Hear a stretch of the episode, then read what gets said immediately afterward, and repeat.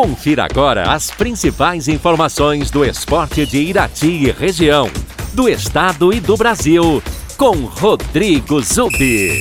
Vamos aos destaques do dia.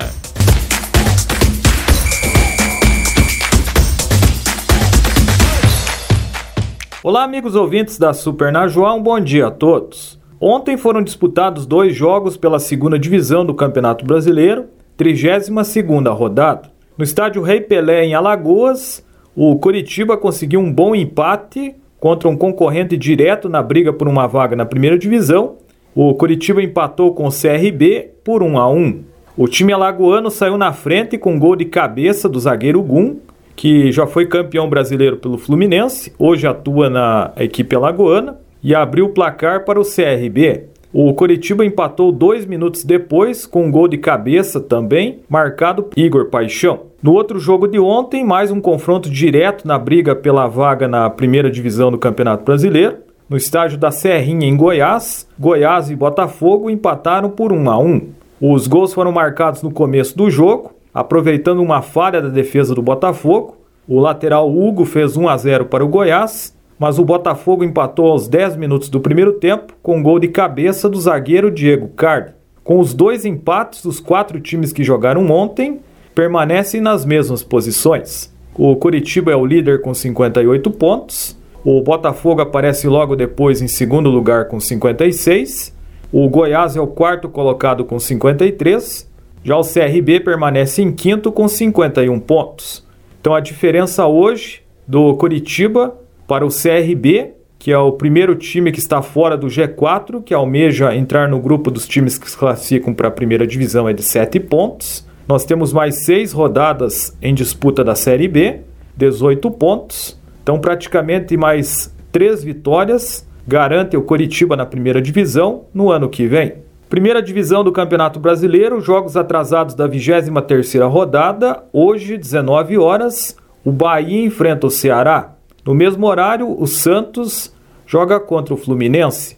Esse jogo tem transmissão aqui da Super Najuá, em conexão com a Rádio Tupi do Rio de Janeiro. Copa do Brasil, hoje serão definidos os finalistas da competição, jogos de volta da semifinal, marcados para as 21h30. O Fortaleza recebe o Atlético Mineiro, com uma missão difícil de reverter a vantagem do adversário, que goleou no jogo de ida por 4 a 0.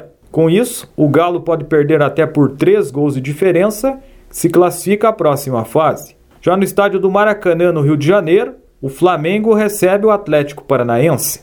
Neste jogo, a situação está igual após o empate por 2 a 2 no jogo de ida na Arena da Baixada em Curitiba. Como na Copa do Brasil não vale o gol fora de casa, como critério de desempate, qualquer empate no jogo de hoje leva a disputa aos pênaltis. Quem vencer se classifica. Esse jogo você também pode acompanhar ou ouvir aqui na Super Najuai 92.5, na conexão com a Rádio Banda B de Curitiba. Então hoje futebol em dose dupla, às 19 horas Santos e Fluminense e logo depois Flamengo e Atlético Paranaense. A nível regional, jogos disputados em Rio Azul, Série Prata do Campeonato Intercomunidades de Futsal, no ginásio Albinão, ontem, pelas quartas de final, o Marumbi dos Eliasá ganhou do Taquari por 3 a 2.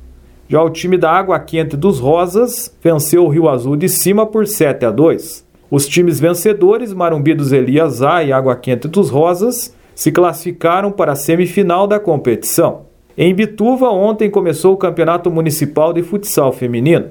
Dois jogos foram disputados no ginásio municipal. O time do Imbituva Futsal Juvenil ganhou do Veloznet Futsal por 3 a 1. Já o Mobler Futsal ganhou do Fênix Futsal por 4 a 1.